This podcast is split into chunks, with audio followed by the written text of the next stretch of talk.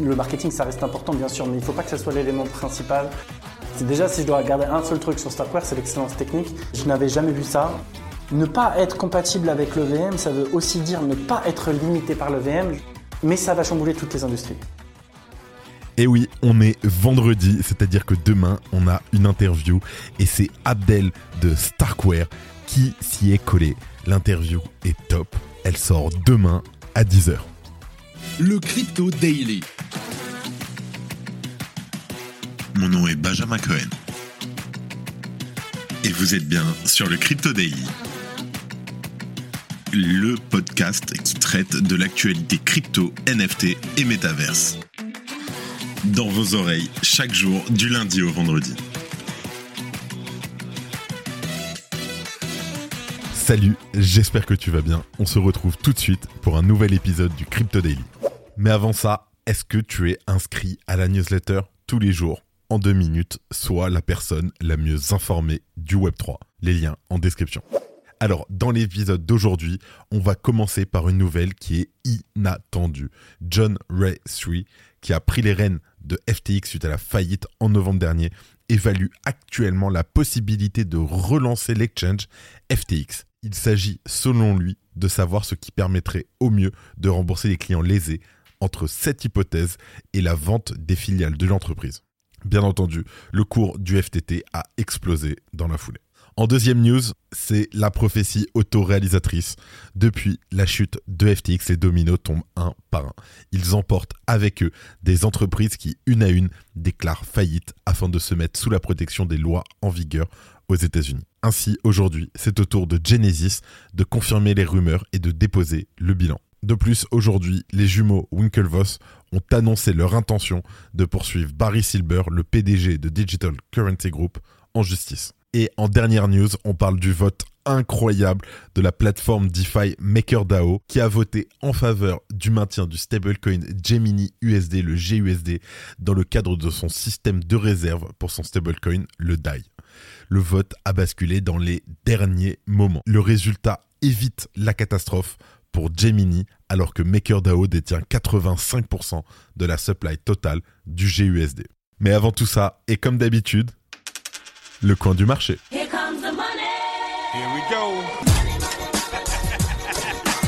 Nous enregistrons cet épisode, nous sommes le vendredi 20 janvier 2023 et il est 13h. Nous avons un market cap en légère hausse de 1,3%, un Bitcoin à 21 000 dollars en hausse de 1%, un Ether en hausse de 2%, toujours à 1550 dollars, ça ne bouge quasiment pas depuis quelques jours. Le BNB moins 1%, XRP plus 2% qui s'approche des 0,40 centimes de dollars, le Cardano en hausse de 1,3%, Dogecoin n'a pas bougé, Polygon plus 2%, le Solana plus 1%. Et bien sûr, le FTT en hausse de 30% en 24 heures à 2,35 dollars. Allez, let's go, on passe aux news. Et pour commencer, on parle du retour envisageable de FTX. Alors, je t'explique. John J. Westry, nouveau PDG de FTX, en place depuis la mise en faillite de l'exchange et le retrait de SBF, affirme avoir élaboré un groupe de travail dédié au relancement du groupe FTX. Selon lui, bien que certains individus au poste clé de l'entreprise aient pu mener des actions répréhensibles, il n'en reste pas moins que FTX possède un potentiel certain.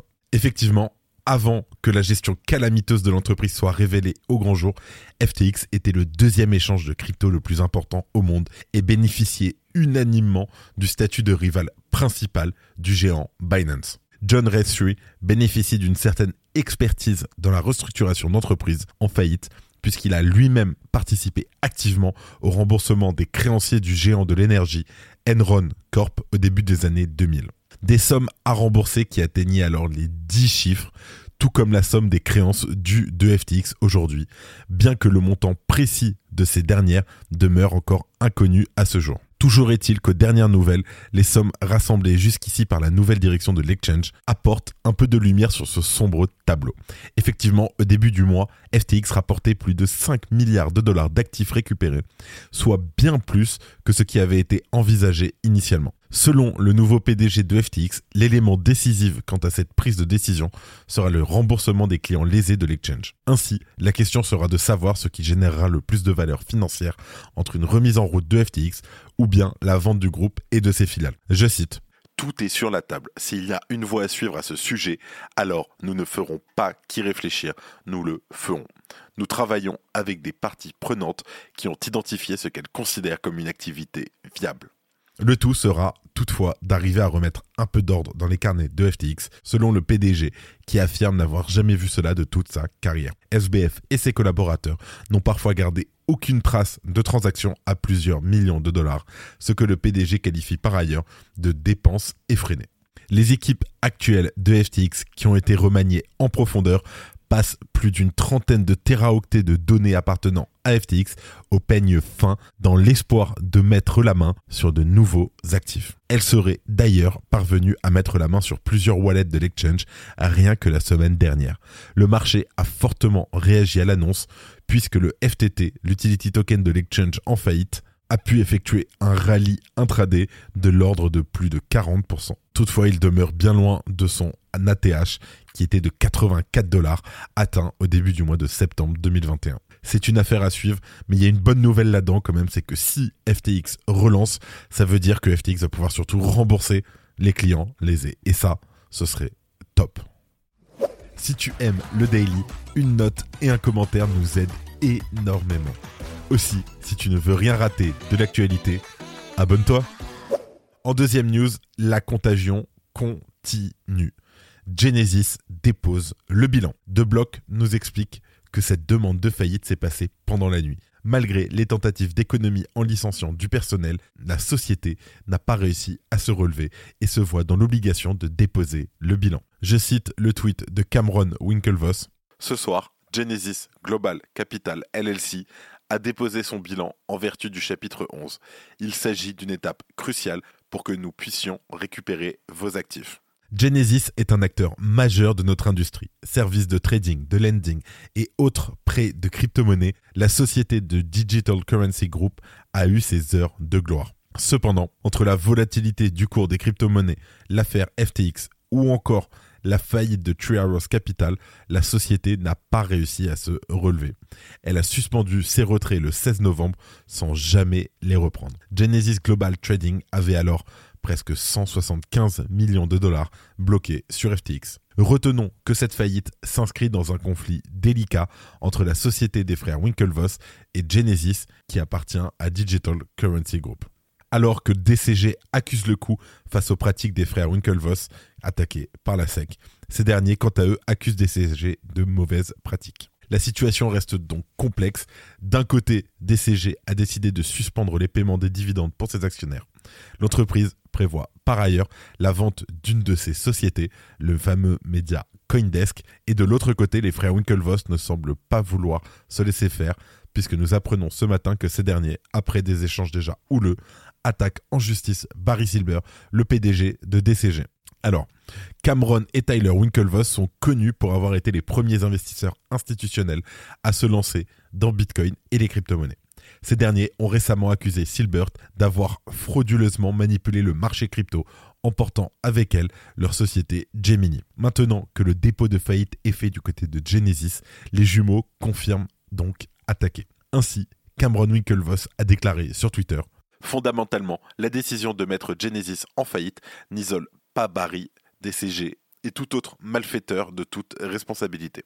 Nous nous préparons à intenter une action en justice directe contre Barry Silbert, DCG et d'autres personnes qui partagent la responsabilité de la fraude qui a causé du tort aux plus de 340 000 utilisateurs de Earn et à d'autres dupés par Genesis et ses complices. L'enjeu de cette bataille judiciaire qui s'annonce n'est autre que la somme de 900 millions de dollars que Genesis et Digital Currency Group doivent à Gemini. D'ailleurs, en parlant de ça, sachez que Genesis doit plus de 3,5 milliards de dollars à ses principaux créanciers. Et bien sûr, sa dette la plus large est celle envers les clients de Gemini Earn.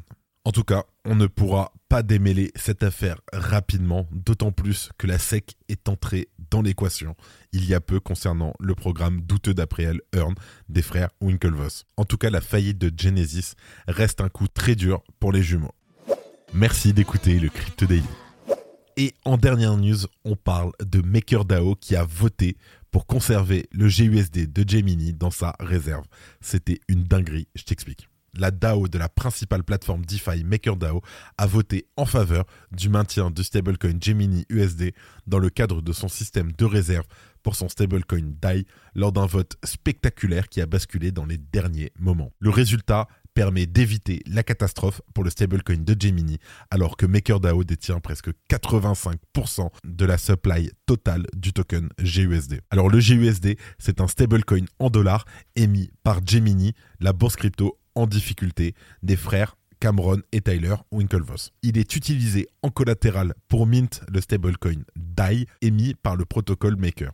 Gemini et Maker se sont associés l'année dernière grâce à sa solution PSM. En tout cas, lors du vote qui s'est terminé jeudi, 50,85% des voix se sont prononcées en faveur du maintien du plafond de la dette GUSD au niveau des 500 millions de dollars dans le module de stabilité des parités, donc le PSM de Maker, tandis que 49,15% ont voté pour une diminution à zéro. Le GUSD restera donc un actif de réserve pour le DAI. Selon un sondage qui a été apporté par l'unité centrale de financement, MakerDAO bénéficie actuellement de 7,3 millions de dollars de revenus annuels grâce à son exposition de 500 millions de dollars au GUSD de Gemini. Les revenus proviennent d'une incitation marketing de 1,5% que Gemini verse à la plateforme de prêt pour le maintien de plus de 100 millions de dollars de GUSD.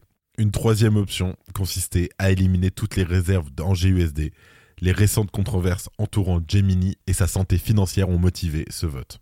Alors, le PSM est essentiellement un module de solution qui permet aux utilisateurs d'échanger des DAI, USDC, GUSD et USDP directement avec un ratio de 1 pour 1. La communauté de MakerDAO s'est dite préoccupée par la situation de Gemini et par la possible possibilité de défaut lié au gel de 900 millions de dollars sur la solution Gemini Earn en raison de la potentielle faillite à venir de Genesis. Face à ce problème, le PDG de Gemini, Tyler Winklevoss, a agi rapidement à travers un message sur le forum Maker afin de rassurer la communauté. Winklevoss a insisté sur le fait que la réserve DAI adossée au GUSD n'appartient pas à la société et ne fera donc pas partie d'une procédure de faillite. Malgré cette information, le danger possible a incité la naissance des deux propositions de gouvernance sur MakerDAO évoquées plus haut. On pouvait lire dans la proposition qui suit je cite, Les membres de la communauté ont exprimé des inquiétudes concernant les nouvelles récentes concernant les activités d'échange et ont exprimé le désir de faire pivoter complètement l'exposition de Maker hors du GUSD. Heureusement que le vote n'est pas passé, ça aurait été un nouveau coup très très dur pour Gemini. Et avant de finir et de te laisser pour ce week-end, on passe aux news en bref avec notre partenaire Coin Academy le nombre total de propriétaires crypto a augmenté de 39% en 2022. La marketplace Blur a reporté la date de lancement de son token au 14 février. La Moonstone Bank, qui a fait affaire avec Sam Bankman-Fried, change de nom et arrête la crypto. Un des avocats de Sam Bankman-Fried a confirmé qu'une voiture avait foncé dans la maison de SBF à Palo Alto. Polygon a annoncé un partenariat avec BitGo qui permet aux détenteurs de Matic de bénéficier de facilités de staking. Charles Hoskinson, cofondateur de Cardano et cofondateur d'Ethereum, envisage de racheter Coindesk, une filiale de DCG, et son prix actuel est d'environ 200 millions de dollars. Nexo a accepté de payer 45 millions de dollars d'amende après avoir été accusé par la SEC de ne pas avoir enregistré l'offre et la vente de son produit Earn Interest. La CBDC chinoise, le yuan numérique, a été upgradé et doté d'une fonctionnalité de smart contract, de même que d'une série de use cases nouvellement dévoilés. La SEC accuse SBF d'avoir fraudé les investisseurs par une gestion opaque des risques et le détournement des fonds des clients vers Alameda Research. Robinhood lance son self-custody wallet, une application iOS. Il gère Ethereum, et Polygon au lancement, mais il s'étendra à d'autres blockchains à venir. Merci de ton écoute. Comme chaque semaine qui se termine, je tiens à remercier une nouvelle fois toute l'équipe Le Crypto Daily. Merci à Simon, à Gabriel, à Chirel et à Oscar. C'est la fin de ce résumé de l'actualité du jour sur le Crypto Daily. Évidemment, pensez à vous abonner pour ne pas rater le suivant, quelle que soit d'ailleurs l'application que vous utilisez pour m'écouter. Rendez-vous aussi sur Twitter et LinkedIn pour d'autres contenus d'actualité exclusifs. Je crois que j'ai tout dit, faites attention à vous, et moi je vous dis à lundi. C'était Benjamin pour le Crypto Daily. Merci et à très vite.